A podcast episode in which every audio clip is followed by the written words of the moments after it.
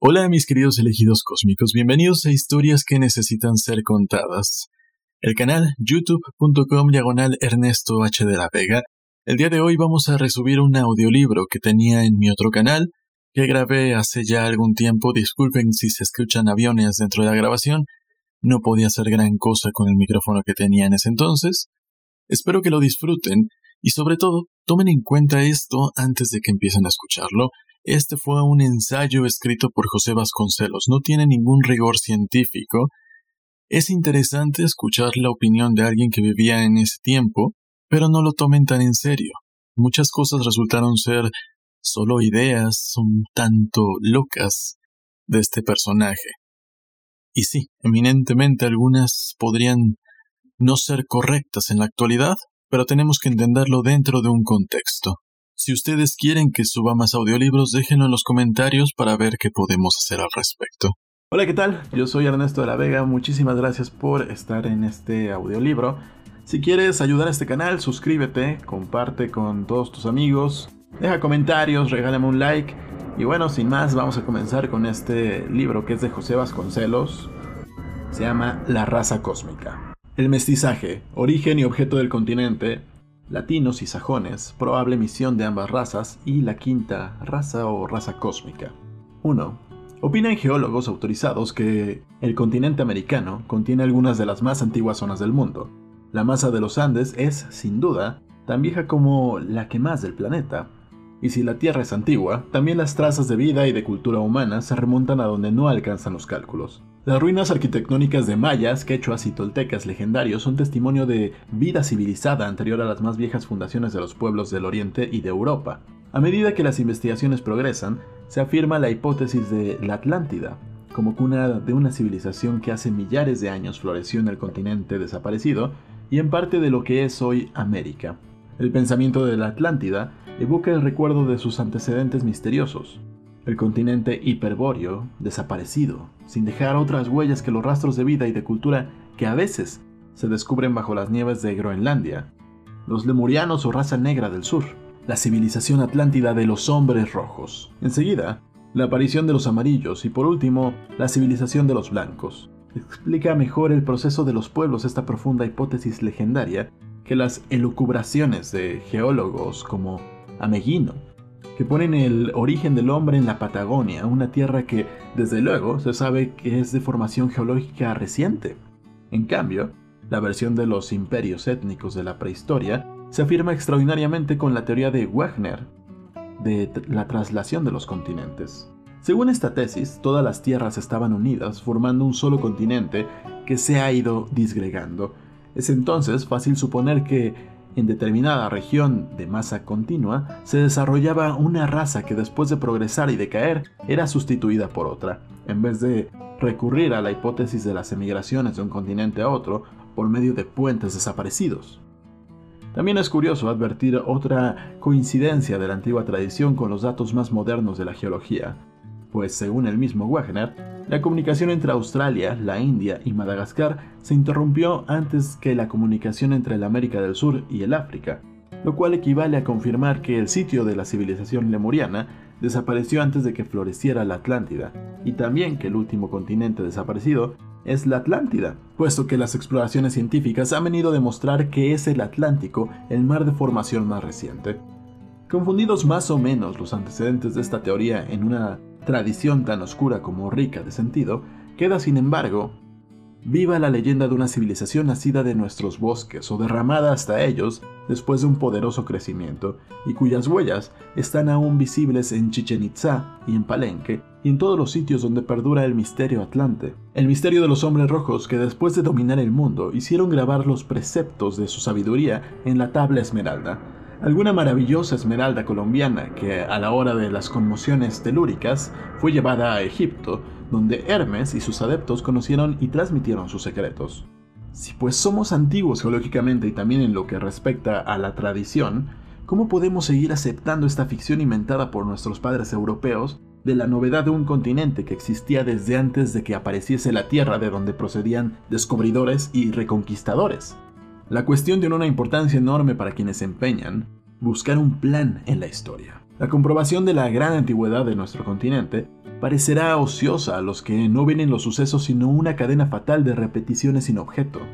Con pereza contemplaríamos la obra de la civilización contemporánea si los palacios toltecas no nos dijesen otra cosa que el que las civilizaciones pasan sin dejar más fruto que unas cuantas piedras labradas puestas unas sobre otras, o formando techumbre de bóveda arqueada, o de dos superficies que se encuentran en ángulo. ¿A qué volver a comenzar si dentro de cuatro o cinco mil años otros nuevos emigrantes divertirán sus socios cabildando sobre los restos de nuestra trivial arquitectura contemporánea? La historia científica se confunde y deja sin respuesta todas esas cavilaciones. La historia empírica enferma de miopía, se pierde en el detalle, pero no acierta a determinar un solo antecedente de los tiempos históricos. Huye de las conclusiones generales, de las hipótesis trascendentales, pero cae en la puerilidad de la descripción de los utensilios y de los índices cefálicos y tantos otros pormenores meramente externos que carecen de importancia si se les desliga de una teoría vasta y comprensiva. Solo un salto del espíritu, nutrido de datos, podrá darnos una visión que nos levante por encima de la microideología del especialista. Sondeamos entonces en el conjunto de los sucesos para descubrir en ellos una dirección, un ritmo y un propósito, y justamente ahí, donde nada descubre el analista, el sintetizador y el creador, es cuando se iluminan. Ensayamos pues explicaciones no con fantasía de novelistas, pero sí con una intuición que se apoya en los datos de la historia y la ciencia, la raza que hemos convenido en llamar Atlántida prosperó y decayó en América. Después de un extraordinario florecimiento tras de cumplir su ciclo, terminar su misión particular, entró en silencio y fue decayendo hasta quedar reducida a menguados imperios, azteca e inca, indignos totalmente de la antigua y superior cultura. Al decaer los atlantes, la civilización intensa se trasladó a otros sitios y cambió de estirpes. Deslumbró en Egipto, se ensanchó en la India y en Grecia injertando en razas nuevas. El ario, mezclándose con los drávidos, produjo el indostán y a la vez, mediante otras mezclas, creó la cultura helénica. En Grecia se funda el desarrollo de la civilización occidental o europea, la civilización blanca que al expandirse llegó hasta las playas olvidadas del continente americano para consumar una obra de recivilización y repoblación. Tenemos entonces las cuatro etapas y los cuatro troncos, el negro, el indio, el mogol y el blanco. Este último, después de organizarse en Europa, se ha convertido en invasor del mundo y se ha creído llamado a predominar, lo mismo que lo creyeron las razas anteriores. Es claro que el predominio del blanco será también temporal, pero su misión es diferente de la de sus predecesores. Su misión es servir de puente. El blanco ha puesto al mundo en situación de que todos los tipos y todas las culturas puedan fundirse. La civilización conquistada por los blancos, organizada por nuestra época, ha puesto las bases materiales y morales para la unión de todos los hombres en una quinta raza universal, fruto de las anteriores y superación de todo lo pasado. La cultura del blanco es emigradora, pero no fue Europa en conjunto la encargada de iniciar la reincorporación del mundo rojo a las modalidades de la cultura preuniversal representada desde hace siglos por el blanco. La misión trascendental correspondió a las dos más audaces ramas de la familia europea, a los dos tipos humanos más fuertes y más disímiles, el español y el inglés. Desde los primeros tiempos, desde el descubrimiento y la conquista, fueron castellanos y británicos, o latinos y sajones para incluir por una parte a los portugueses y por otra al holandés, los que consumaron la tarea de iniciar un nuevo periodo de la historia conquistando y poblando el hemisferio nuevo, aunque ellos mismos solamente se hayan sentido colonizadores, trasplantadores de cultura, en realidad establecían las bases de una etapa de general y definitiva transformación. Los llamados latinos, poseedores de genio y de arrojo, se apoderaron de las mejores regiones y de las que creyeron más ricas, y los ingleses entonces tuvieron que conformarse con lo que les dejaban gentes más aptas que ellos. Ni España ni Portugal permitían que a sus dominios se acercase el sajón. Ya no digo para guerrear, ni siquiera para tomar parte en el comercio, el predominio latino fue indiscutible en los comienzos. Nadie hubiera sospechado en los tiempos del laudo papal, que dividió el Nuevo Mundo entre Portugal y España, que unos siglos más tarde ya no sería el Nuevo Mundo portugués ni español, sino más bien inglés. Nadie hubiera imaginado que los humildes colonos de Hudson y el Delaware pacíficos y hacendosos se irían apoderando paso a paso de las mejores y mayores extensiones de tierra hasta formar la república que hoy constituye uno de los mayores imperios de la historia. Pugna de latinidad contra sajonismo ha llegado a ser y sigue siendo en nuestra época pugna de instituciones de propósitos y de ideales, crisis de lucha secular que se inicia con el desastre de la Armada Invencible y se agrava con la derrota de Trafalgar. Solo que desde entonces el sitio del conflicto comienza a desplazarse y se traslada al continente nuevo, donde tuvo todavía episodios fatales. Las derrotas de Santiago de Cuba y de Cavite y Manila son ecos distantes pero lógicos de las catástrofes de la Invencible y de Trafalgar, y el conflicto está ahora planteado totalmente en el Nuevo Mundo. En la historia los siglos suelen ser como días. Nada tiene de extraño que no acabemos todavía de salir de la impresión de la derrota. Atravesamos épocas de desaliento, seguimos perdiendo no solo en soberanía geográfica, sino también en poderío moral. Lejos de sentirnos unidos frente al desastre, la voluntad se nos dispersa en pequeños y vanos fines. La derrota nos ha traído la confusión de los valores y los conceptos. La diplomacia de los vencedores nos engaña después de vencernos. El comercio nos conquista con sus pequeñas ventajas. Despojados de la antigua grandeza, nos ufanamos de un patriotismo exclusivamente nacional y ni siquiera advertimos los peligros que amenazan a nuestra raza en conjunto. Nos negamos los unos a los otros. La derrota nos ha envilecido a tal punto que sin darnos cuenta servimos los fines de la política enemiga, en batirnos en detalle de ofrecernos ventajas particulares a cada uno de nuestros hermanos, mientras al otro se le sacrifican intereses vitales. No solo nos derrotaron en el combate ideológicamente, también nos siguen venciendo. Se perdió la mayor de las batallas el día en que cada una de las repúblicas ibéricas se lanzó a hacer vida propia, vida desligada de sus hermanos, concertando tratados y recibiendo beneficios falsos, sin atender a los intereses comunes de la raza, los creadores de nuestro nacionalismo fueron, sin saberlo, los mejores aliados del sajón, nuestro rival en la posesión del continente. El despliegue de nuestras 20 banderas de la Unión Panamericana de Washington deberíamos verlo como una burla de enemigos hábiles. Sin embargo, sin embargo, nos ufanamos cada uno de nuestro humilde trapo, que dice ilusión vana y ni siquiera nos ruboriza el hecho de nuestra discordia delante de la fuerte Unión Norteamericana. No advertimos el contraste de la unidad sajona frente a la anarquía y soledad de los escudos iberoamericanos. Nos mantenemos celosamente independientes respecto de nosotros mismos. Pero de una o de otra manera, nos sometemos o nos aliamos con la Unión Sajona. Ni siquiera se ha podido lograr la unidad nacional de los cinco pueblos centroamericanos porque no ha querido darnos su venia un extraño y porque nos falta el patriotismo verdadero que sacrifica el presente al porvenir.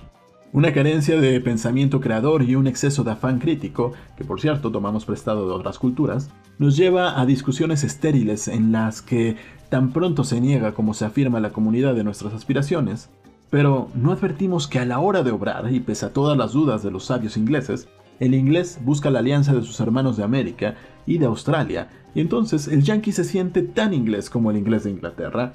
Nosotros no tenemos grandes mientras el español de la América no se sienta tan español como los hijos de España. Lo cual no impide que seamos distintos cada vez que sea necesario, pero sin apartarnos de la más alta misión común.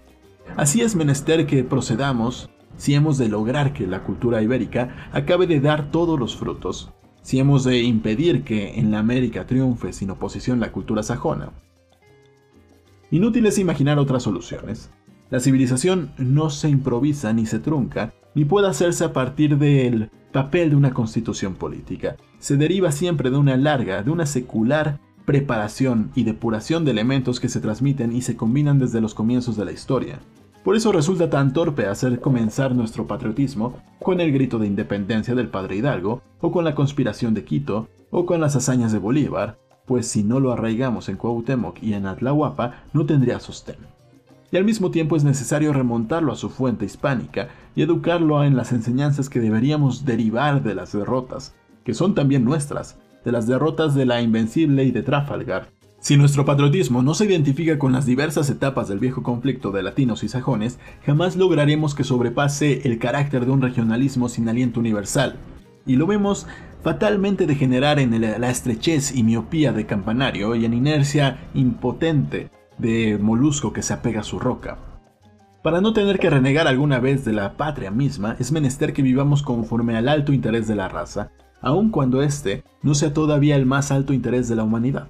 Es claro que el corazón solo se conforma con un internacionalismo cabal, pero en las actuales circunstancias del mundo, El internacionalismo solo serviría para acabar de consumar el triunfo de las naciones más fuertes, serviría exclusivamente a los fines del inglés.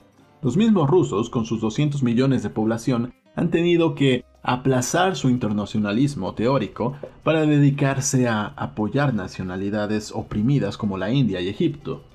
A la vez han reforzado su propio nacionalismo para defender de una desintegración que solo podría favorecer a los grandes estados imperialistas. Resultaría, pues, infantil que los pueblos débiles como los nuestros se pusieran a renegar de todo lo que les es propio, en nombre de propósitos que no podrían cristalizar en realidad. El estado actual de la civilización nos impone todavía el patriotismo como una necesidad de defensa de intereses materiales y morales, pero es indispensable que ese patriotismo persiga finalidades vastas y trascendentales. Su misión se truncó en cierto sentido con la independencia, y ahora es menester devolverlo al cauce de su destino histórico universal. En Europa se decidió la primera etapa del profundo conflicto y nos tocó perder. Después así que todas las ventajas estaban de nuestra parte en el Nuevo Mundo, ya que España había dominado América. La estupidez napoleónica fue causa de que la Luisiana se entregara a los ingleses del otro lado del mar, a los yanquis, con lo que se decidió en favor del sajón la suerte del Nuevo Mundo. El genio de la guerra no miraba más allá de las miserables disputas de fronteras entre los estaditos de Europa y no se dio cuenta de que la causa de la latinidad que él pretendía representar fracasó. Fracasó el mismo día de la proclamación del imperio por el solo hecho de que los destinos comunes quedaron confiados a un incapaz. Por otra parte, el prejuicio europeo impidió ver que en América estaba ya planteado con carácter de universalidad el conflicto que Napoleón no pudo ni concebir en toda su trascendencia. La tontería napoleónica no pudo sospechar que era en el Nuevo Mundo donde iba a decidirse el destino de las razas de Europa, y al destruir de la manera más inconsciente el poderío francés de la América, debilitó también a los españoles. Nos traicionó, nos puso a merced del enemigo común. Sin Napoleón, no existirían los Estados Unidos como imperio mundial y la Luisiana, todavía francesa, tendría que ser parte de la Confederación Latinoamericana. Trafalgar entonces hubiese quedado burlado. Nada de esto se pensó siquiera porque el destino de la raza estaba en manos de un necio, porque el cesarismo es el azote de la raza latina. La traición de Napoleón a los destinos mundiales de Francia hirió también de muerte al imperio español de América en los instantes de su mayor debilidad. La gente de habla inglesa se apodera de la Luisiana sin combatir y reservando sus pertrechos para la ya fácil conquista de Texas y California. Sin la base del Mississippi, los ingleses, que se llaman a sí mismos Yankees por una riqueza de expresión, no hubieran logrado adueñarse del Pacífico. No serían hoy los amos del continente. Se habrían quedado en una especie de Holanda trasplantada a la América y el Nuevo Mundo sería español y francés. Bonaparte lo hizo sajón. Claro que no solo las causas externas, los tratados, la guerra y la política resuelven el destino de los pueblos. Los napoleonenses no son más que el membrete de vanidades y corrupciones. La decadencia de las costumbres, la pérdida de las libertades públicas, la ignorancia general causan el efecto de paralizar la energía de toda una raza en determinadas épocas. Los españoles fueron al Nuevo Mundo con el brío que les sobraba después del éxito de la Reconquista. Los hombres libres que se llamaron Cortés y Pizarro y Alvarazo y Belalcázar no eran césares ni lacayos, sino grandes capitanes que al ímpetu destructivo adunaban el genio creador. Enseguida de la victoria, trazaban el plano de las nuevas ciudades y redactaban los estatutos de su fundación. Más tarde, a la hora de las agrias disputas con la metrópoli, sabían devolver injuria por injuria, como lo hizo uno de los pizarros en un célebre juicio, todos ellos se sentían los iguales ante el rey, como se sintió el Cid, como se sentían los grandes escritores del siglo de oro, como se sienten en las grandes épocas todos los hombres libres. Pero a medida que la conquista se consumaba, toda la nueva organización iba quedando en las manos de los cortesanos y válidos del monarca. Hombres incapaces, ya no digo de conquistar ni siquiera de defender lo que otros conquistaron con talento y arrojo. Palaciegos, degenerados, capaces de oprimir y humillar al nativo, pero sumisos al poder real.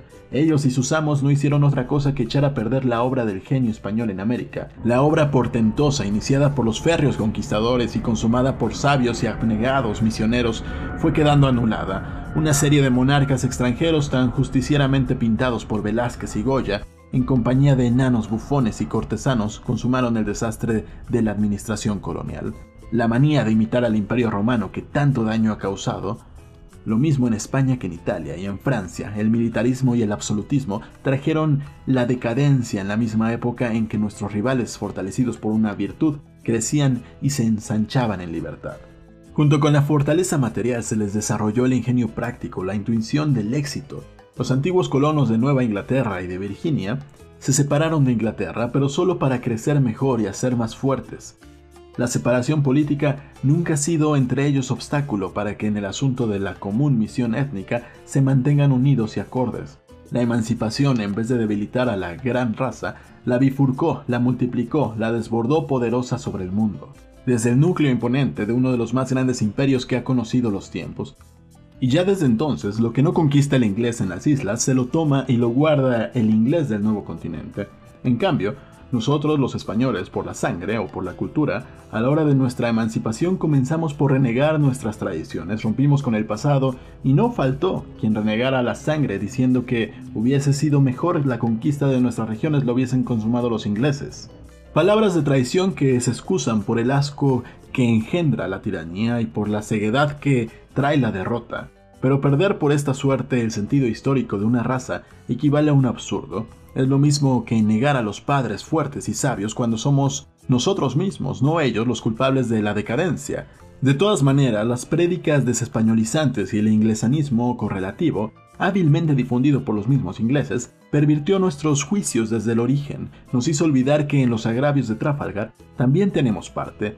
La injerencia de oficiales ingleses en los estados mayores de los guerreros de la independencia hubiese acabado por deshonrarnos si no fuese porque la vieja sangre altiva revivía ante la injuria y castigaba a los piratas de Albión cada vez que se acercaban con el propósito de consumar un despojo. La rebeldía ancestral supo responder a cañonazos, lo mismo en Buenos Aires que en Veracruz, en La Habana o en Campeche y Panamá, cada vez que el corsario inglés disfrazado de pirata, para eludir las responsabilidades de un fracaso, atacaba confiado en lograr si vencía un puesto de honor en la nobleza británica.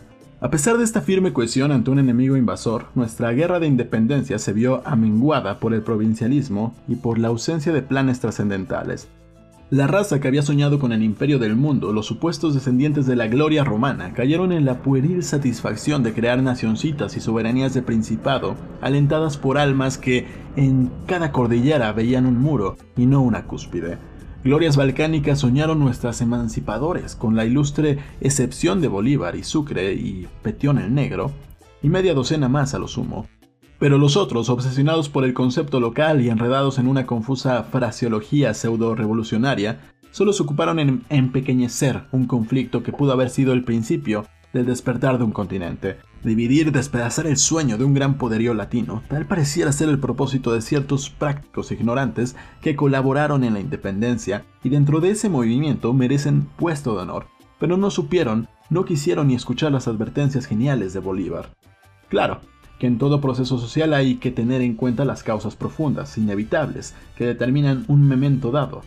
Nuestra geografía, por ejemplo, era y sigue siendo un obstáculo de la unión, pero si hemos de dominarlo, será el menester que antes pongamos en orden al espíritu, depurando las ideas y señalando orientaciones precisas. Mientras no logremos corregir los conceptos, no será posible que obremos sobre el medio físico en tal forma que lo hagamos servir a nuestro propósito.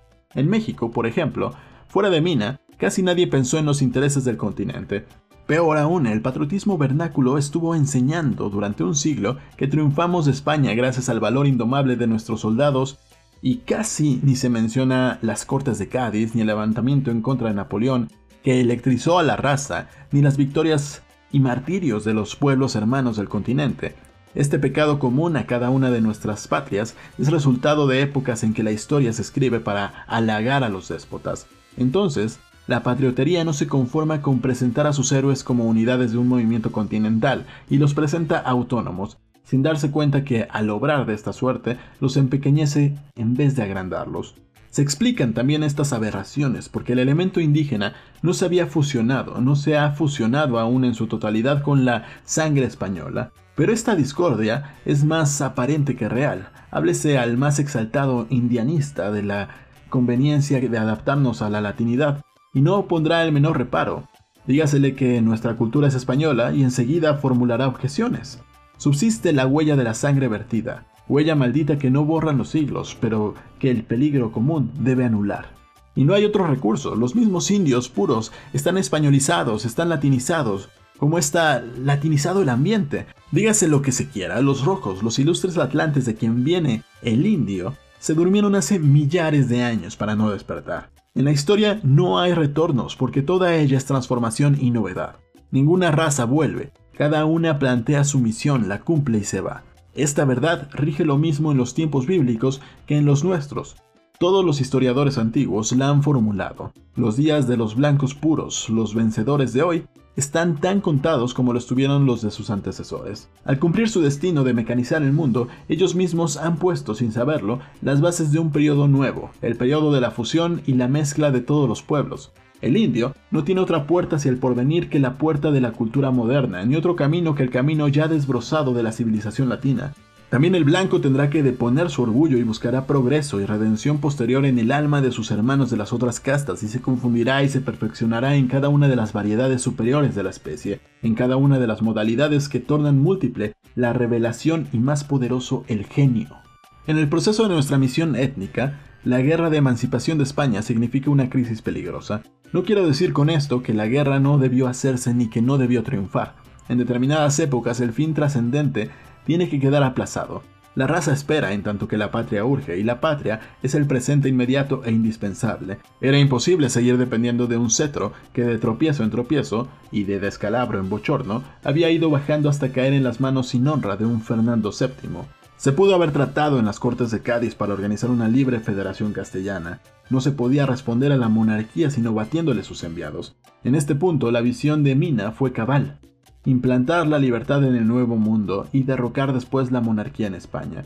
Ya que la imbecilidad de la época impidió que se cumpliera esta genial designio, procuremos al menos tenerlo presente. Reconozcamos que fue una desgracia no haber procedido con la cohesión que demostraron los del norte, la raza prodigiosa a la que solemos llenar de improperios solo porque nos han ganado cada partida de la lucha secular. Ella triunfa porque aduna sus capacidades prácticas con la visión clara de un gran destino. Conserva presente la intuición de una misión histórica definida, en tanto que nosotros nos perdemos en el laberinto de quimeras verbales. Parece que Dios mismo conduce los pasos del sajonismo, en tanto que nosotros nos matamos por el dogma nos proclamamos ateos. ¿Cómo deben de reír de nuestros desplantes y banalidades latinas estos fuertes constructores de imperios? Ellos no tienen en la mente el lastre ciceroniano de la fraseología ni en la sangre los instintos contradictorios de la mezcla de razas disímiles, pero cometieron el pecado de destruir esas razas, en tanto que nosotros las asimilamos, y esto nos da derechos nuevos y esperanzas de una misión sin precedentes en la historia. De aquí que los tropiezos adversos no nos inclinen a claudicar, vagamente sentimos que han de servirnos para descubrir nuestra ruta. Precisamente en las diferencias encontramos el camino, si nomás imitamos, perdemos. Si descubrimos, si creamos, triunfaremos. La ventaja de nuestra tradición es que posee mayor facilidad de simpatía con los extraños. Esto implica que nuestra civilización, con todos sus defectos, puede ser la elegida para asimilar y convertir a un nuevo tipo a todos los hombres. En ella se prepara de esta suerte la trama y el múltiple y rico plasma de la humanidad futura, comienza a advertirse este mandato de la historia en esa abundancia de amor que permitió a los españoles crear una raza nueva con el indio y con el negro, prodigando la estirpe blanca a través del soldado que engendraba familia indígena y la cultura de Occidente por medio de la doctrina, el ejemplo de los misioneros que pusieron al indio en condiciones de generar en la nueva etapa, la etapa del mundo uno. La colonización española creó mestizaje. Esto señala su carácter, fija su responsabilidad y define su porvenir. El inglés siguió cruzándose solo con el blanco y exterminó al indígena. Lo sigue exterminando en la sorda lucha económica, más eficaz que la conquista armada. Esto prueba su limitación y es el indicio de su decadencia. Equivale en grande a los matrimonios incestuosos de los faraones que minaron la virtud de aquella raza y contradice el fin ulterior de la historia, que es lograr la fusión de los pueblos y las culturas, hacer un mundo inglés, exterminar a los rojos para que toda la América se renueve al norte de Europa, hecho de blancos puros, no es más que repetir el proceso victorioso de una raza vencedora. Ya esto lo hicieron los rojos, lo han hecho o lo han intentado todas las razas fuertes y homogéneas, pero eso no resuelve el problema humano. Para un objetivo tan menguado no se quedó en reserva 5.000 años la América, el objetivo del continente nuevo y antiguo es mucho más importante. Su predestinación obedece al designio de constituir la cuna de una raza quinta en la que se fundirán todos los pueblos para reemplazar a las cuatro que aisladamente han venido forjando la historia. En el suelo de América hallará término la dispersión, ahí se consumará la unidad por el triunfo del amor fecundo y la superación de todas las estirtes, y se engendrará de tal suerte el tipo síntesis que ha de juntar los tesoros de la historia para dar expresión al anhelo total del mundo.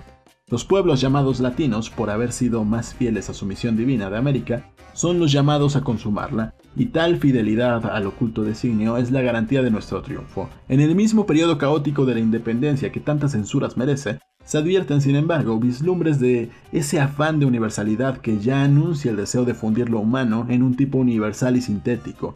Desde luego, Bolívar, en parte porque se dio cuenta del peligro en que caíamos, repartidos en nacionalidades aisladas, y también por su don de profecía, formuló aquel plan de Federación Iberoamericana que ciertos necios todavía hoy discuten, y si de los demás caudillos de la independencia latinoamericana en general no tuvieron un concepto claro del futuro, Sí es verdad que llevados del provincialismo que hoy llamamos patriotismo, o de la limitación que hoy se titula soberanía nacional, cada uno se preocupó no más que de la suerte inmediata de su propio pueblo. También es sorprendente observar que casi todos se sintieron animados de un sentimiento humano universal que coincide con el destino que hoy asignamos al continente iberoamericano. Hidalgo, Morelos, Bolívar, Petión, el haitiano, los argentinos en Tucumán, Sucre, todos se preocuparon de liberar a los esclavos, de declarar la igualdad de todos los hombres por derecho natural, la igualdad social y cívica de los blancos, negros e indios. En un instante de crisis histórica, formularon la misión trascendental asignada a aquella zona del globo, misión de fundir étnica y espiritualmente a la gente. De tal suerte se hizo en el bando latino lo que nadie ni pensó hacer en el continente sajón. Ahí siguió imperando la tesis contraria, el propósito confesado o tácito de limpiar la tierra de indios, mogoles y negros para mayor gloria y ventura del blanco. En realidad, desde aquella época quedaron bien definidos los sistemas que, perdurando hasta la fecha, colocan en campos sociológicos opuestos a las dos civilizaciones, la que quiere el predominio exclusivo del blanco y la que está formando una raza nueva, raza de síntesis, que aspira a englobar y expresar todo lo humano en maneras de constante superación, si fuese menester aducir pruebas, bastaría observar la mezcla creciente y espontánea que en todo el continente latino se opera entre todos los pueblos, y por otra parte, la línea inflexible que separa al negro del blanco en los Estados Unidos y las leyes cada vez más rigurosas para la exclusión de los japoneses y chinos de California. Los llamados latinos, tal vez porque desde un principio no son propiamente tales, latinos, sino un conglomerado de tipos y razas, persisten en no tomar muy en cuenta el factor étnico para sus relaciones sexuales, sean cuales fueren las opiniones que a este respecto se emitan, y aún la repugnancia que el prejuicio nos causa. Lo cierto es que se ha producido y se sigue consumando la mezcla de sangres, y es en esta fusión de estirpes donde debemos buscar el rasgo fundamental de la idiosincrasia iberoamericana. Ocurrirá algunas veces, y ha ocurrido ya en efecto, que la competencia económica nos obligue a cerrar nuestras puertas, tal como lo hace el sajón a una desmedida irrupción de orientales, pero al preceder de esta suerte, nosotros no obedecemos más que a razones de orden económico. Reconocemos que no es justo que pueblos como el chino, que bajo el santo consejo de la moral confuciana se multiplican como ratones, vengan a degradar la condición humana justamente en los instantes en que comenzamos a comprender que la inteligencia sirve para refrenar y regular bajos instintos zoológicos contrarios a un concepto verdaderamente religioso de la vida. Si lo rechazamos es porque el hombre, a medida que progresa, se multiplica menos y siente el horror del número, por lo mismo que ha llegado a estimar la calidad. En los Estados Unidos rechazan a los asiáticos por el mismo temor del desbordamiento físico propio de las especies superiores, pero también lo hacen porque no les simpatiza el asiático, porque lo desdeñan y serían incapaces de cruzarse con él. Las señoritas de San Francisco se han negado a bailar con oficiales de marina japonesa, que son hombres tan asiados, inteligentes y a su manera tan bellos como los de cualquier otra marina del mundo. Sin embargo, ellas jamás comprenderán que un japonés pueda ser bello. Tampoco es fácil convencer al sajón de que si el amarillo y el negro tienen su tufo, también el blanco lo tiene para el extraño, aunque nosotros no nos demos cuenta de ello. En América Latina existe, pero infinitamente más atenuada, la repulsión de una sangre que se encuentra con otra sangre extraña. Ahí hay mil puentes para la fusión sincera y cordial de todas las razas, el amurallamiento étnico de los del norte frente a la simpatía mucho más fácil de los del sur. Tal es el dato más importante y a la vez el más favorable para nosotros si se reflexiona, aunque sea superficialmente, en el porvenir. Pues se verá enseguida que somos nosotros de mañana en tanto que ellos van siendo de ayer acabarán de formar los Yankees, el último gran imperio de una sola raza, el imperio final del poderío blanco. Entre tanto, nosotros seguiremos padeciendo en el vasto caos de una estirpe en formación, contagiados de la levadura de todos los tipos, pero seguros del avatar de una estirpe mejor. En la América española ya no repetirá la naturaleza uno de sus ensayos parciales, ya no será la raza de un solo color de rasgos particulares, la que en esta vez salga de la olvidada Atlántida, no será la futura ni una quinta ni una sexta raza destinada a prevalecer sobre sus antecesores. Lo que de ahí va a salir es la raza definitiva, la raza síntesis o raza integral hecha con el genio y con la sangre de todos los pueblos y por lo mismo más capaz de verdadera fraternidad y de visión realmente universal. Para acercarnos a este propósito sublime es preciso ir creando como si dijéramos el tejido celular que ha de servir de carne y sostén a la nueva aparición biológica y a fin de crear ese tejido proteico, maleable, profundo, etéreo y esencial, será menester que la raza iberoamericana se penetre de su misión y la abrace como un misticismo. Quizás no haya nada inútil en los procesos de la historia, nuestro mismo aislamiento material y el error de crear naciones nos ha servido junto con la mezcla original de la sangre para no caer en la limitación sajona de construir castas de raza pura.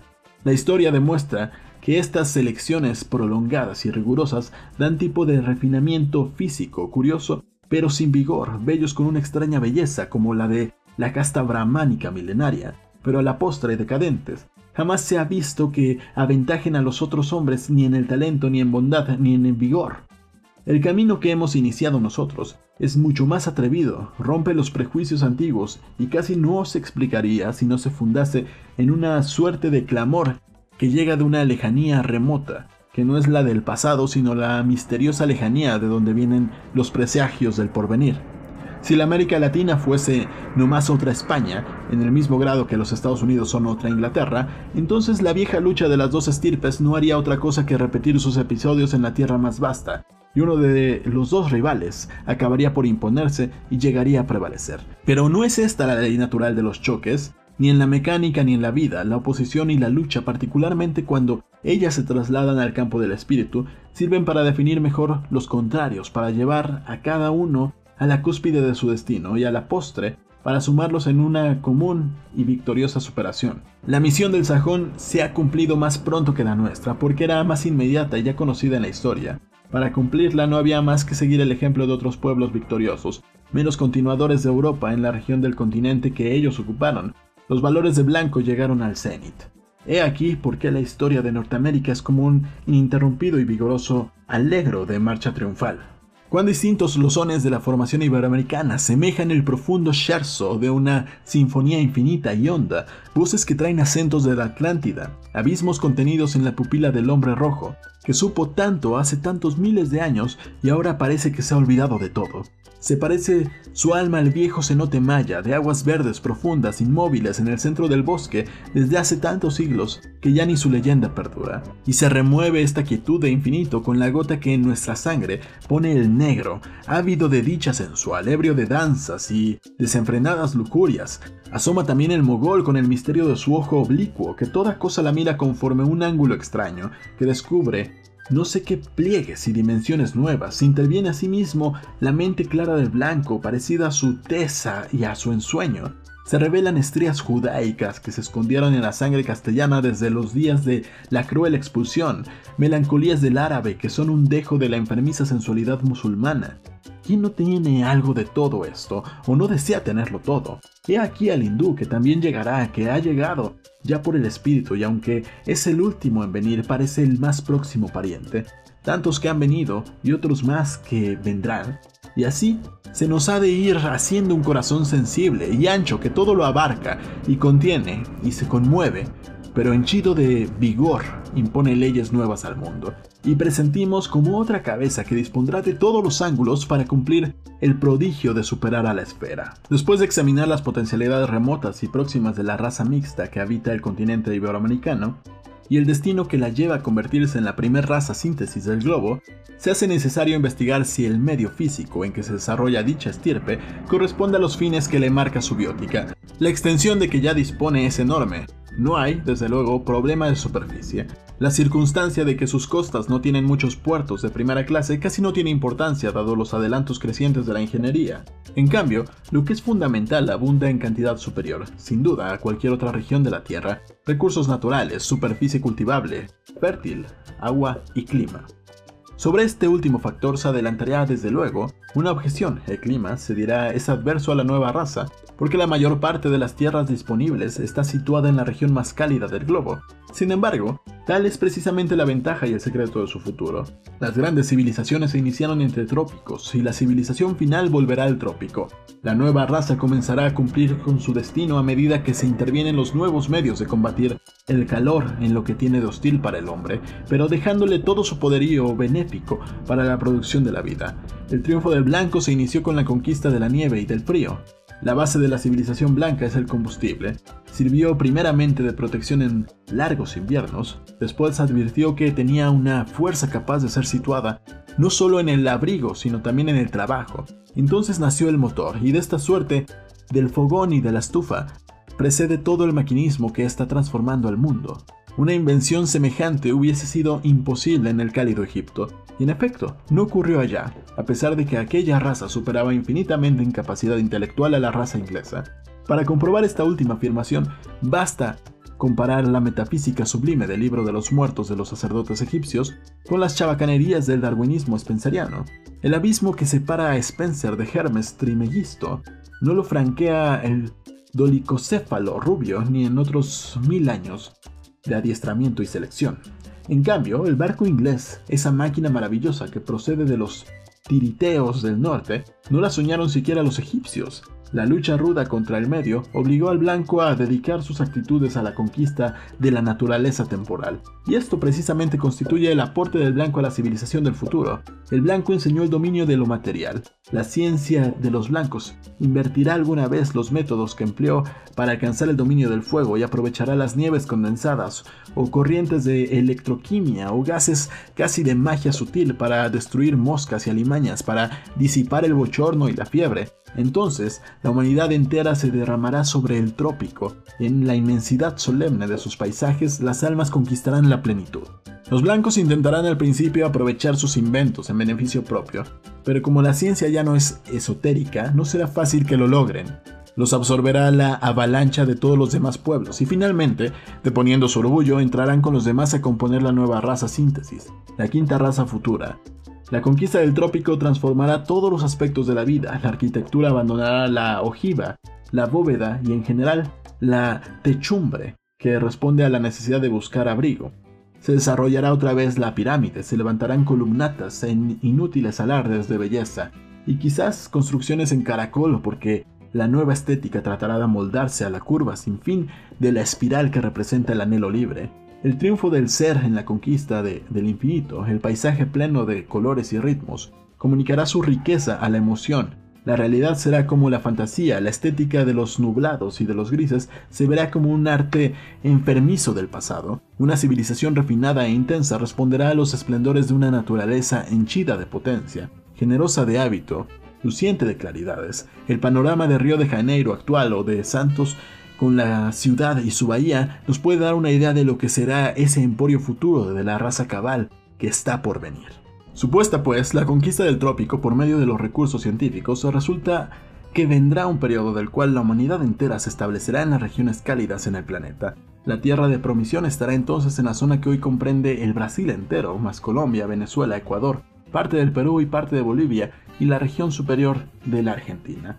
Existe el peligro de que la ciencia se adelante al proceso étnico, de suerte que la invasión del trópico ocurra antes que la quinta raza acabe de formarse. Si así sucede, por la posesión del Amazonas se librarán batallas que decidirán el destino del mundo y la suerte de la raza definitiva. Si el Amazonas lo dominan los ingleses, de las islas o del continente, que son ambos campeones del blanco puro, la aparición de la quinta raza quedará vencida. Pero tal desenlace resultaría absurdo. La historia no tuerce sus caminos. Los mismos ingleses en el nuevo clima se tornarían maleables, se volverían mestizos.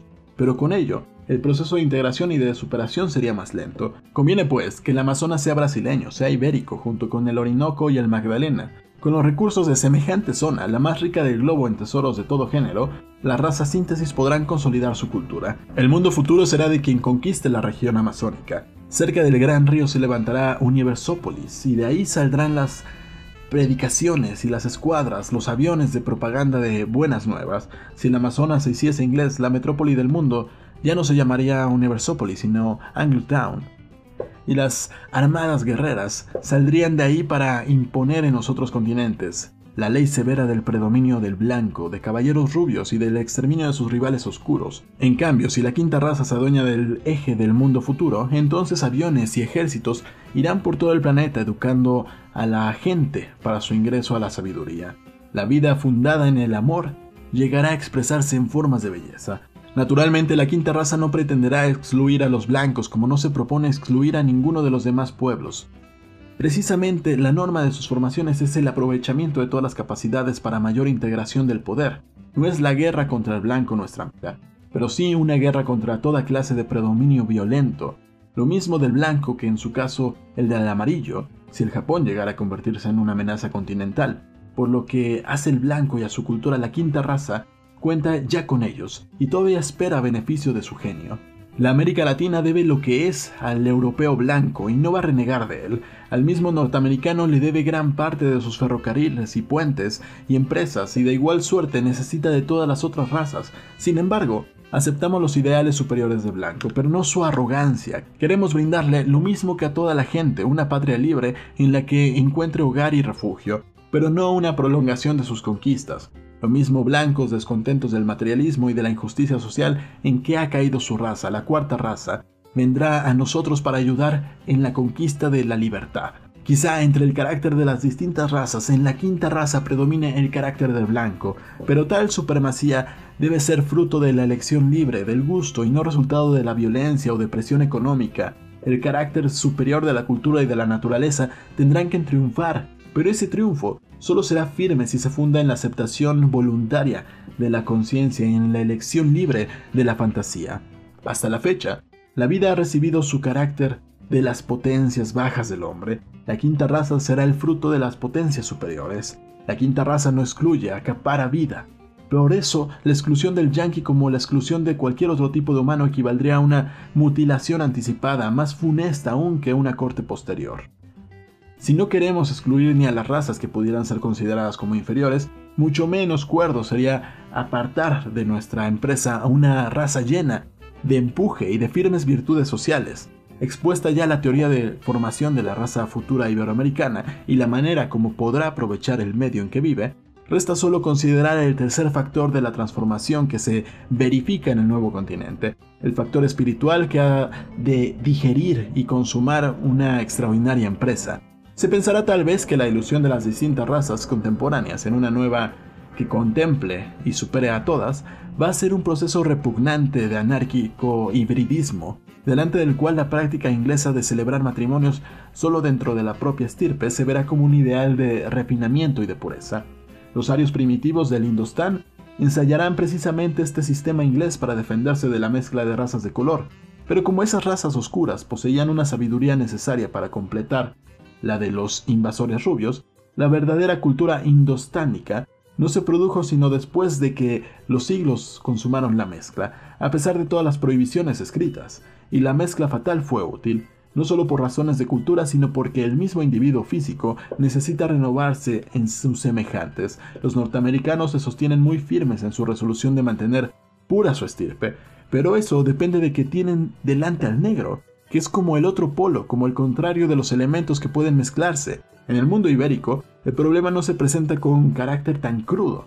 Tenemos poquísimos negros y la mayor parte de ellos se han ido transformando ya en poblaciones mulatas. El indio es buen puente de mestizaje, además, el clima cálido es propicio al trato y reunión de todas las personas. Por otra parte, y esto es fundamental, el cruce de las distintas razas no va a obedecer a razones de simple proximidad como sucedía al principio, cuando el colono blanco tomaba a la mujer indígena o negra porque no había otra a la mano. En lo sucesivo, a medida que las condiciones sociales mejoren, el cruce de sangre será cada vez más espontáneo a tal punto que no estará ya sujeto a la necesidad sino al gusto en último caso a la curiosidad. El motivo espiritual se irá sobreponiendo a esta suerte a las contingencias de lo físico. Por motivo espiritual ha de entenderse más bien que la reflexión, el gusto que dirige el misterio de la elección de una persona entre la multitud. 3. Dicha ley del gusto, como norma de las relaciones humanas, la hemos enunciado en diversas ocasiones con el nombre de la ley de los tres estados sociales, definidos no a la manera de Comte, sino a una comprensión más vasta. Los tres estados que esta ley señala son el material o guerrero, el intelectual o político y el espiritual o estético. Los tres estados representan un proceso que gradualmente nos va liberando del imperio de la necesidad y poco a poco va sometiendo la vida entera a las normas superiores del sentimiento y de la fantasía. En el primer estado manda solo la materia, los pueblos al encontrarse combaten o se juntan sin más ley que la violencia y el poder relativo, se exterminan unas veces o celebran acuerdos atendiendo a la conveniencia o a la necesidad. Así viven la horda y la tribu de todas las razas. En semejante situación, la mezcla de sangre se ha impuesto también por la fuerza material, único elemento de cohesión de un grupo. No puede haber elección donde el fuerte toma o rechaza conforme a su capricho la hembra sometida. Por supuesto que ya desde ese periodo late en el fondo de las relaciones humanas el instinto de simpatía que atrae o repele conforme a ese misterio que llamamos el gusto, misterio que es la secreta razón de toda estética, pero la sugestión del gusto no constituye el móvil predominante del primer periodo, como no lo es tampoco del segundo, sometido a la inflexible norma de la razón. También la razón está contenida en el primer periodo como origen de conducta y de acción humana, pero es una razón débil, como el gusto oprimido. No es ello quien decide, sino la fuerza, y esa fuerza comúnmente brutal se somete a juicio, convertido en esclavo de la voluntad primitiva.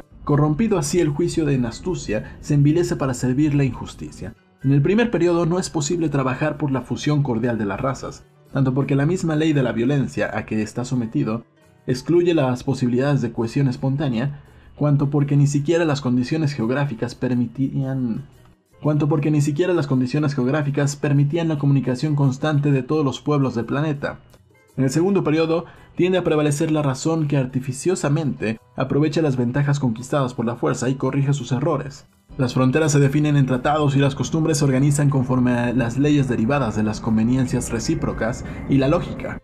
El romanismo es el más alabado modelo de este sistema racional, aunque en realidad comenzó antes de Roma y se prolonga todavía en esta época de las nacionalidades. En este régimen, la mezcla de las razas obedece en parte al capricho de un instinto libre que se ejerce por debajo de los rigores de la norma social y obedece especialmente a las conveniencias éticas o políticas del momento. En nombre de la moral, por ejemplo, se imponen ligas matrimoniales difíciles de romper entre personas que no se aman. En nombre de la política se restringen libertades interiores y exteriores. En nombre de la religión, que debería ser la inspiración sublime, se imponen dogmas y tiranías.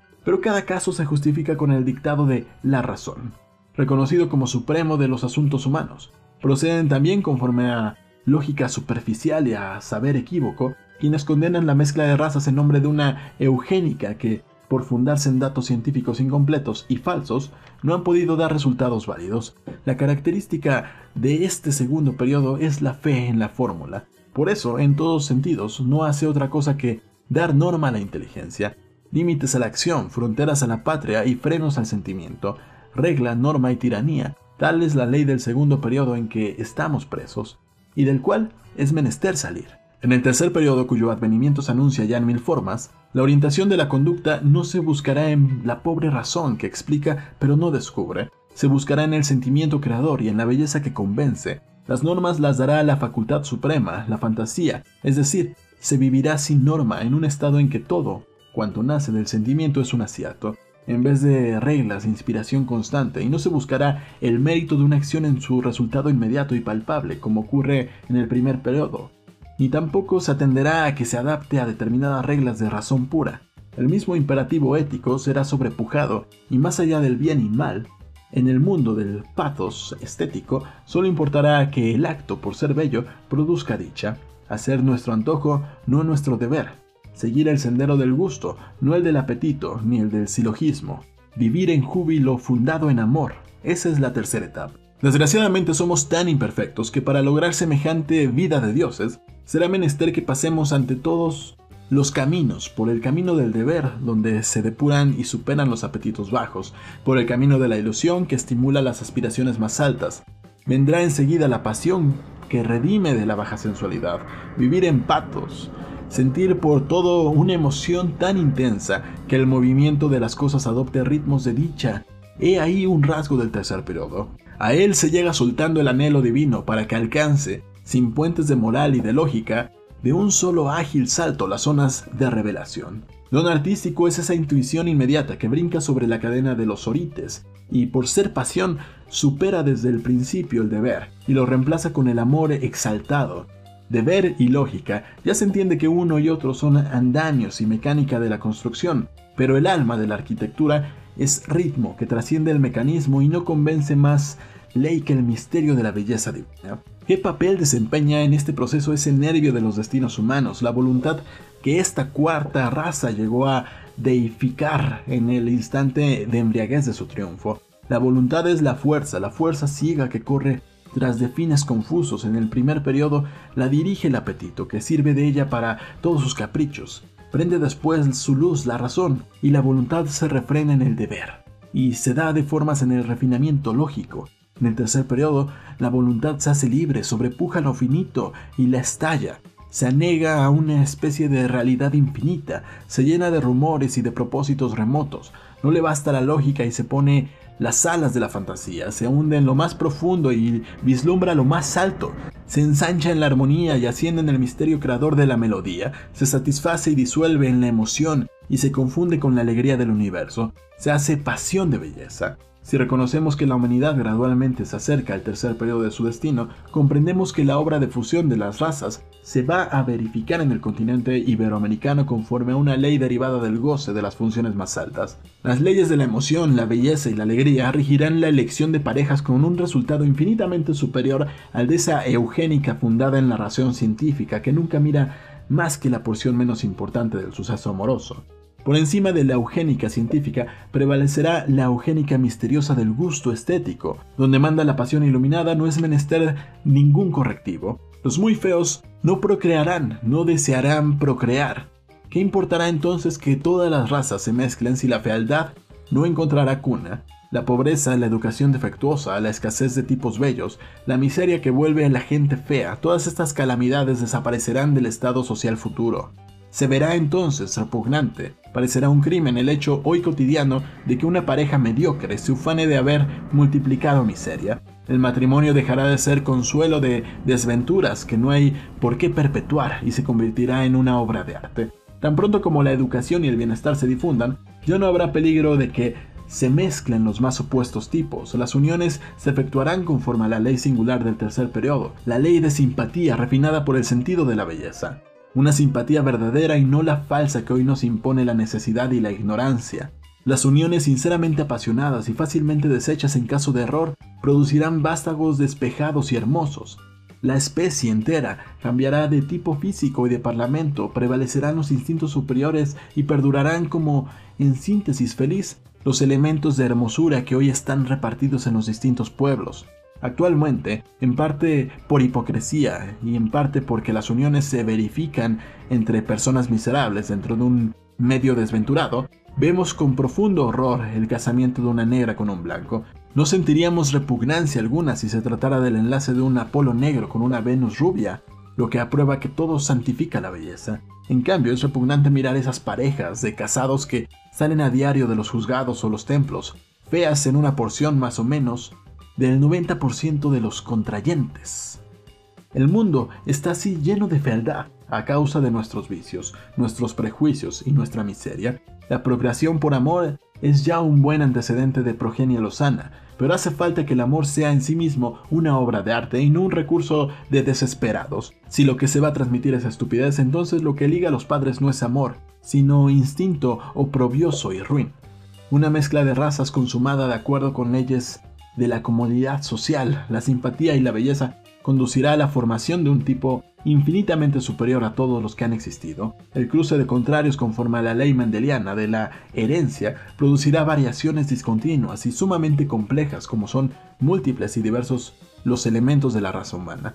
Pero esto mismo es garantía de la posibilidad sin límite que un instinto bien orientado ofrece para la perfección gradual de la especie. Si hasta hoy no ha mejorado gran cosa, es porque ha vivido en condiciones de aglomeración y de miseria en las que no ha sido posible que funcione el instinto libre de la belleza. La reproducción se ha hecho a la manera de las bestias, sin límite de cantidad y sin aspiración de mejoramiento.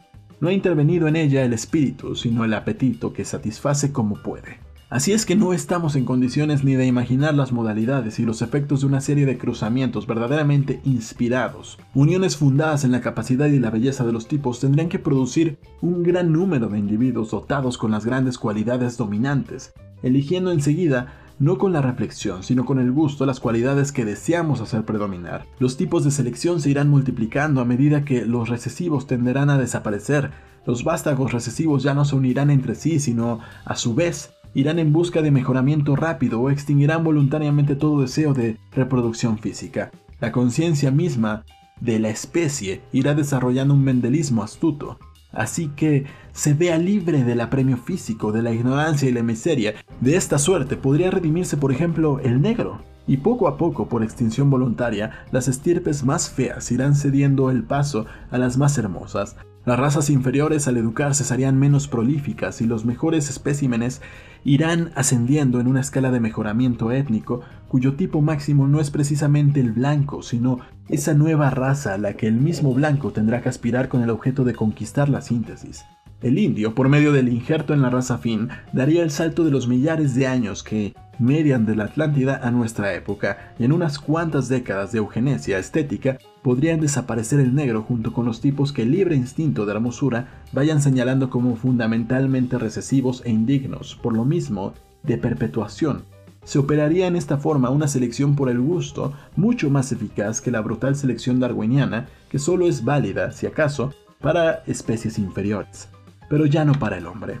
Ninguna raza contemporánea puede presentarse por sí sola como un modelo acabado que todas las otras hayan de imitar. El mestizo y el indio, aún el negro, superan al blanco en una infinidad de capacidades propiamente espirituales. Ni en la antigüedad ni en el presente se ha dado jamás el caso de una raza que se basta a sí misma para forjar la civilización. Las épocas más ilustres de la humanidad han sido precisamente aquellas en que varios pueblos disímiles se ponen en contacto y se mezclan. La India, Grecia, Alejandría, Roma no son sino ejemplos de que solo una universalidad geográfica y étnica es capaz de dar frutos de civilización. En la época contemporánea, cuando el orgullo de los actuales amos del mundo afirma por la boca de sus hombres de ciencia la superioridad étnica y mental del blanco del norte, cualquier profesor puede comprobar que los grupos de niños de jóvenes descendientes de escandinavos, holandeses e ingleses de las universidades norteamericanas son mucho más lentos, casi torpes comparados con los niños y jóvenes mestizos del sur. Tal vez explique esta ventaja por el efecto de un mendelismo espiritual benéfico a causa de una combinación de elementos contrarios. Lo cierto es que el vigor se renueva con injertos y que el alma misma busca lo disímil para enriquecer la monotonía de su propio contenido. Solo una prolongada experiencia podría poner de manifiesto los resultados de una mezcla realizada, ya no por la violencia ni por efecto de la necesidad, sino por elección fundada en el descubrimiento que produce la belleza y confirmada por el patos del amor. En los periodos primero y segundo en que vivimos a causa del aislamiento y de la guerra, la especie humana vive en cierto sentido conforme a las leyes darwinianas. Los ingleses que solo ven el presente del mundo externo no vacilaron en aplicar teorías zoológicas al campo de la sociología humana. Si la falsa traslación de la ley fisiológica a la zona del espíritu fuese aceptable, entonces hablar de la incorporación étnica del negro sería tanto como defender el retroceso. La teoría inglesa supone implícita o francamente que el negro es una especie de eslabón que está más cerca del mono que del hombre rubio.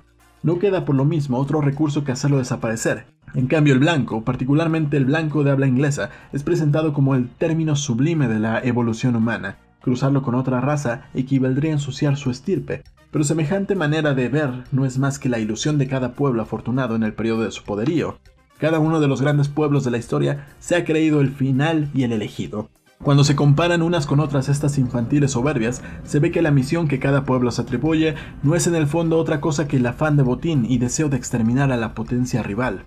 La misma ciencia oficial es en cada época un reflejo de esa misma soberbia de la raza dominante. Los hebreos fundaron la creencia de superioridad en oráculos y promesas divinas. Los ingleses radican la suya en observaciones relativas a los animales domésticos. De la observación de cruzamientos y variedades hereditarias de dichos animales fue saliendo el darwinismo, primero como una modesta teoría zoológica, después como biología social, que otorga la preponderancia definitiva al inglés sobre todas las demás razas. Todo imperialismo necesita una filosofía que lo justifique. El imperio romano predicaba el orden, es decir, la jerarquía, primero el romano, después sus aliados, y el bárbaro en la esclavitud. Los británicos predican la selección natural con la consecuencia tácita de que el reino del mundo corresponde por derecho natural y divino al dolicocéfalo de las islas y sus descendientes. Pero esta ciencia que llegó a invadirnos junto con los artefactos del comercio conquistador se combate como se combate todo imperialismo, poniéndole enfrente una ciencia superior, una civilización más amplia y vigorosa. Lo cierto es que ninguna raza se basta así sola, y que la humanidad perdería, pierde cada vez que una raza desaparece por medios violentos. Enhorabuena, que cada una se transforme según su árbitro, pero dentro de su propia visión de belleza y sin romper el desarrollo armónico de los elementos humanos. Cada raza que se levanta necesita construir su propia filosofía, el Deus ex machina. Nosotros nos hemos educado bajo la influencia humillante de una filosofía ideada por nuestros enemigos, si se quiere de una manera sincera, pero con el propósito de exaltar sus propios fines y anular los nuestros. De esta suerte nosotros mismos hemos llegado a creer en la inferioridad del mestizo, en la irredención del indio, en la condenación del negro, en la decadencia irreparable del oriental. La rebelión de las armas no fue seguida de la rebelión de las conciencias. Nos rebelamos contra el poder político de España y no advertimos que, junto con España, caímos en la dominación económica y moral de la raza que ha sido señora del mundo desde que terminó la grandeza de España. Sacudimos un yugo para caer bajo otro nuevo. El movimiento de desplazamiento de que fuimos víctima no hubiera podido evitar, aunque lo hubiésemos comprendido a tiempo. El movimiento de desplazamiento de que fuimos víctimas no hubiera podido evitarse aunque lo hubiésemos comprendido a tiempo. Hay cierta fatalidad en el destino de los pueblos, lo mismo que en el destino de los individuos, pero ahora que se inicia una nueva fase de la historia, se hace necesario reconstruir nuestra ideología y organizar conforme a una nueva doctrina étnica toda nuestra vida continental. Comencemos entonces haciendo vida propia y ciencia propia. Si no se libera primero el espíritu, jamás lograremos redimir la materia. Tenemos el deber de formular las bases de una nueva civilización, y por eso mismo es menester que tengamos presente que las civilizaciones no se repiten ni en la forma ni en el fondo. La teoría de la superioridad étnica ha sido simplemente un recurso de combate común a todos los pueblos batalladores, pero la batalla que nosotros debemos de librar es tan importante que no admite ningún ardid falso. Nosotros no sostenemos que somos ni que llegaremos a ser la primer raza del mundo, la más ilustrada, la más fuerte, la más hermosa, nuestro propósito es todavía más alto y más difícil que lograr una selección temporal. Nuestros valores están en potencia a tal punto que nada somos aún. Sin embargo, la raza hebrea no era para los egipcios arrogantes otra cosa que una ruin casta de esclavos, y de ella nació Jesucristo, el autor del mayor movimiento de la historia, el que anunció el amor de todos los hombres. Este amor será uno de los dogmas fundamentales de la quinta raza que ha de producirse en América. El cristianismo libera y engendra vida, porque contiene revelación universal, no nacional. Por eso tuvieron que rechazarlo los propios judíos, que no se decidieron a comulgar con gentiles. Pero la América es la patria de la gentilidad, la verdadera tierra de la promisión cristiana. Si nuestra raza se muestra indigna de este suelo consagrado, si llega a faltarle el amor, se verán suplantada por pueblos más capaces de realizar la misión fatal de aquellas tierras, la misión de servir de asiento a una humanidad hecha de todas las naciones y todas las estirpes. La biótica que el progreso del mundo impone a la América de origen hispánico no es un credo rival que, frente al adversario, dice, te supero o me basto, sino una ansia infinita de integración y de totalidad que por lo mismo invoca al universo. La infinitud de su anhelo le asegura fuerza para combatir el credo exclusivista del bando enemigo y confianza en la victoria que siempre corresponde a los gentiles. El peligro más bien está en que nos ocurra a nosotros lo que a la mayoría de los hebreos, que por no hacerse gentiles perdieron la gracia originada en su seno. Así ocurrirá si no sabemos ofrecer hogar y fraternidad a todos los hombres. Entonces, otro pueblo servirá de eje, alguna otra lengua será el vehículo, pero ya nadie puede contener la fusión de la gente. la aparición de la quinta era del mundo, la era de la universalidad y el sentimiento cósmico. La doctrina de formación sociológica, de formación biológica que en estas páginas enunciamos no es un simple esfuerzo ideológico para levantar el ánimo de una raza deprimida, ofreciéndole una tesis que contradice la doctrina con que habían querido condenarla a sus rivales.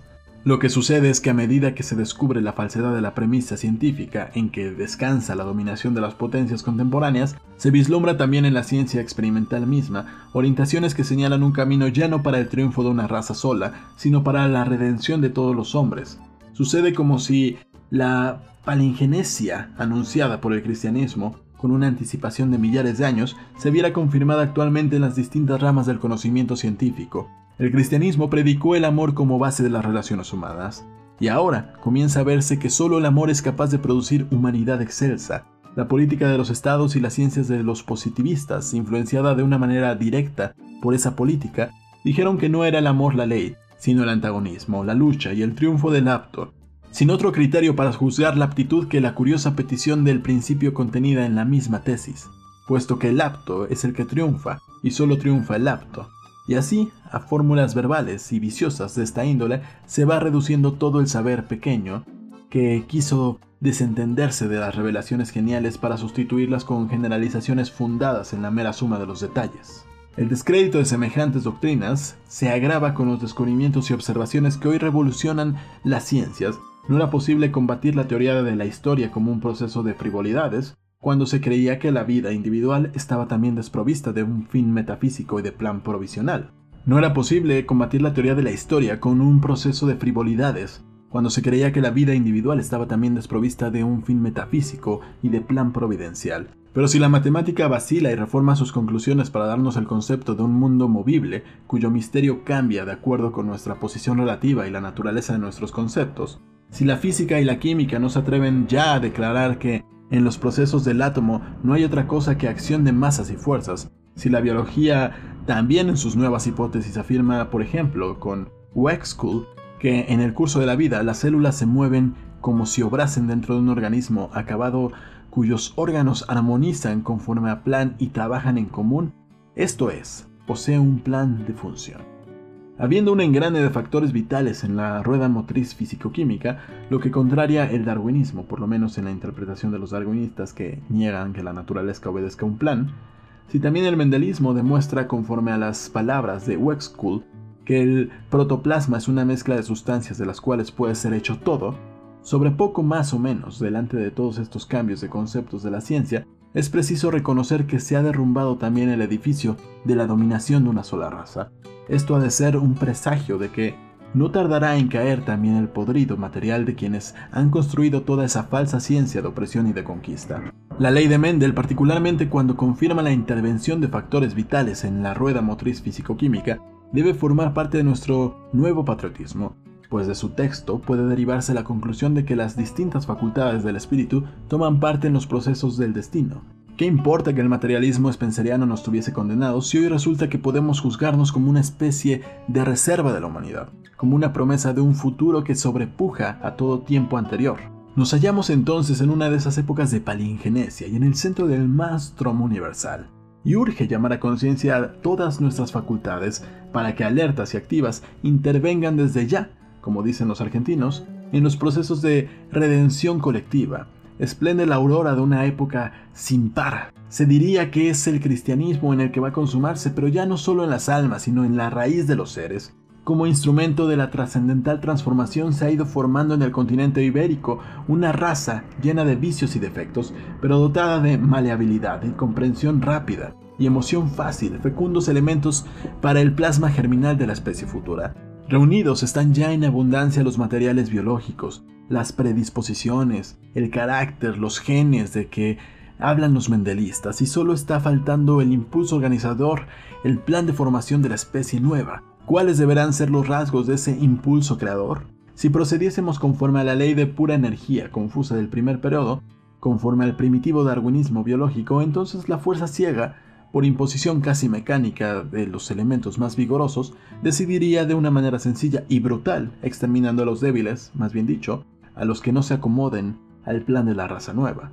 Pero en el nuevo orden, por su misma ley, los elementos perdurables no se apoyan en la violencia, sino en el gusto, y por lo mismo la selección será espontánea, como lo hace el pintor cuando, de todos los colores, toma solo los que le convienen a su obra. Si para construir la quinta raza se procediese conforme a la ley del segundo periodo, entonces vendría una pugna de astucias en la cual los listos y faltos de escrúpulos ganarían la partida a los soñadores y a los bondadosos. Probablemente entonces la nueva humanidad sería predominantemente malaya, pues asegura que nadie les gana en cautela y habilidad, y aun si es necesario en perfil. Por el camino de la inteligencia se podrá llegar, aun si se quiere, a una humanidad de estoicos, que adoptará como norma suprema el deber. El mundo se volvería como un vasto pueblo de cuaqueros en donde el plan del espíritu acabaría por sentirse estrangulado y contrahecho por la regla, pues la razón, la pura razón, puede reconocer las ventajas de la ley moral, pero no es capaz de imprimir la nueva acción, el ardor combativo que la vuelve fecunda. En cambio, la verdadera potencia creadora del júbilo está contenida en la ley del tercer periodo, que es emoción de belleza y un amor tan acendrado que se confunde con la revelación divina. Propiedad de antiguo señalada a la belleza, por ejemplo, en el Fredo, es la de ser patética. Su dinamismo contagia y mueve los ánimos, transforma las cosas y el mismo destino. La raza más apta para adivinar y para imponer semejante ley en la vida y en las cosas esa será la raza matriz de la nueva era de civilización. Por fortuna, tal don necesario a la quinta raza lo posee en grado subido la gente mestiza del continente iberoamericano, gente para quien la belleza es la razón mayor de toda cosa.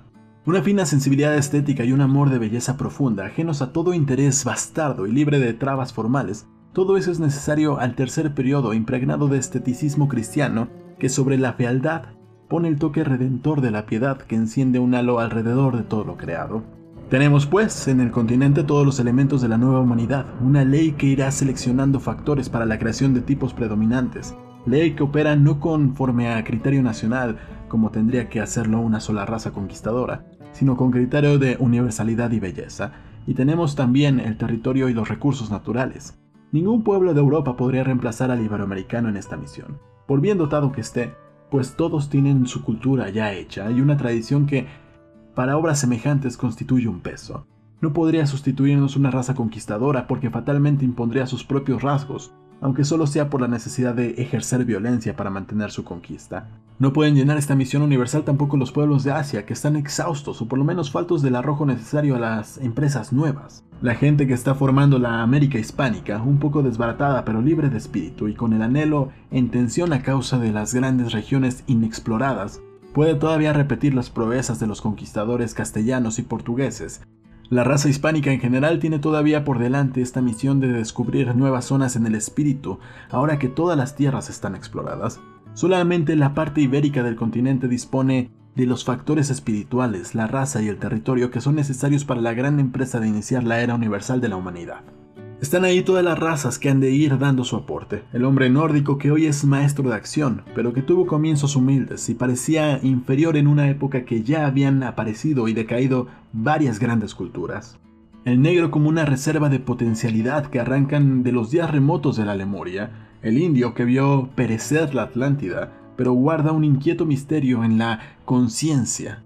Tenemos todos los pueblos, todas las aptitudes y solo hace falta que el amor verdadero organice y ponga en marcha la ley de la historia.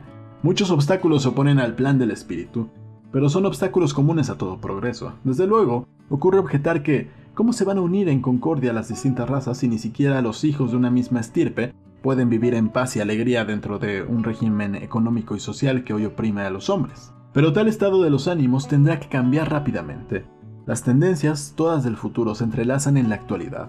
Mendelismo en biología, socialismo en gobierno, simpatía creciente en las almas, progreso generalizado y aparición de la quinta raza, que llenará el planeta con los triunfos de la primer cultura verdaderamente universal, verdaderamente cósmica. Si contemplamos el proceso en panorama, nos encontraremos con las tres etapas de la ley de los tres estados de la sociedad, vivificadas cada una con el aporte de las cuatro razas fundamentales que consuman su misión, y enseguida desaparecen para crear un quinto tipo étnico superior lo que da cinco razas y tres estados, o sea, el número 8, que en la gnosis pitagórica representa el ideal de igualdad de todos los hombres. Semejantes coincidencias o aciertos sorprenden cuando se les descubre, aunque después parecen triviales. Para expresar todas estas ideas que hoy procuro exponer en rápida síntesis, hace algunos años, cuando todavía no se hallaban bien definidas, procuré darle signos en el nuevo Palacio de Educación Pública en México. Sin elementos bastantes para hacer exactamente lo que deseaba, tuve que conformarme con una construcción renacentista española de dos patios con arquerías y pasarelas que tienen algo de la impresión de un ala. En los tableros de los cuatro ángulos del patio anterior hice labrar alegorías de España, de México, Grecia y la India, las cuatro civilizaciones particulares que más tienen que contribuir a la formación de la América Latina. Enseguida, debajo de esas cuatro alegorías debieron levantarse cuatro grandes estatuas de piedra de las cuatro grandes razas contemporáneas, la blanca, la roja, la negra y la amarilla, para indicar que la América es hogar de todas y de todas necesita. Finalmente, en el centro, debía erigirse un monumento que, en alguna forma, simbolizara la ley de los tres estados, el material, el intelectual y el estético. Todo para indicar que mediante el ejercicio de la triple ley, llegaremos en América, antes que en parte alguna del globo, a la creación de una raza hecha con el tesoro de todas las anteriores, la raza final, la raza cósmica. Hemos llegado al final de este libro, La raza cósmica de José Vasconcelos. Lo escribió por ahí de 1923, o bueno, fue la publicación original. Él fue secretario de Educación Pública en México. Muchas de sus ideas, pues resultaron estar equivocadas, otras tantas son un bonito sueño. Esto más bien es un ensayo, no es tanto un libro que se tenga que tomar con fines científicos o con fines teóricos. Más bien es un ensayo de los pensamientos que él tenía acerca de la combinación de las razas, de cómo se podía llegar a ser una raza superior en una época donde todo el mundo estaba hablando de esto. Sí hay algunas ideas dentro de este libro que pueden saltar a la vista, que pueden parecer un poco eh, extrañas, sacarte de onda. Sin embargo, creo que es bueno que conozcamos este tipo de visiones que son diferentes a las visiones actuales, que es otro tipo de pensamiento muy separado de como normalmente se piensa. Y sin embargo hay algunas otras cosas que que se pueden mantener vigentes, algunos pensamientos que tienen que ver con este rechazo hacia las propias raíces. A, mí me parece muy interesante esta parte. Voy a seguir aquí subiendo algunos libros conforme los vaya leyendo. Van a ser libros en su mayoría viejitos por cosas de derechos de autor y para no meternos en problemas. O si alguno de ustedes es escritor y quiere que lea su libro aquí, pues no tengo problema. Nada más, mándemelo y autoríceme. Yo soy Ernesto de la Vega, si quieren que siga subiendo libros, suscríbanse, regálenme un like, pongan comentarios. Y en la descripción también está ahí mi Patreon por si quieren aventarme por un taco o algo por el estilo. De todas formas yo voy a seguir haciéndolo conforme vaya teniendo tiempo. Espero que les guste y nos vemos en el siguiente audiolibro. También están mis otros canales, en la descripción les dejo todo lo que pueden encontrar de mí. No, no se preocupen. Nos vemos, bye.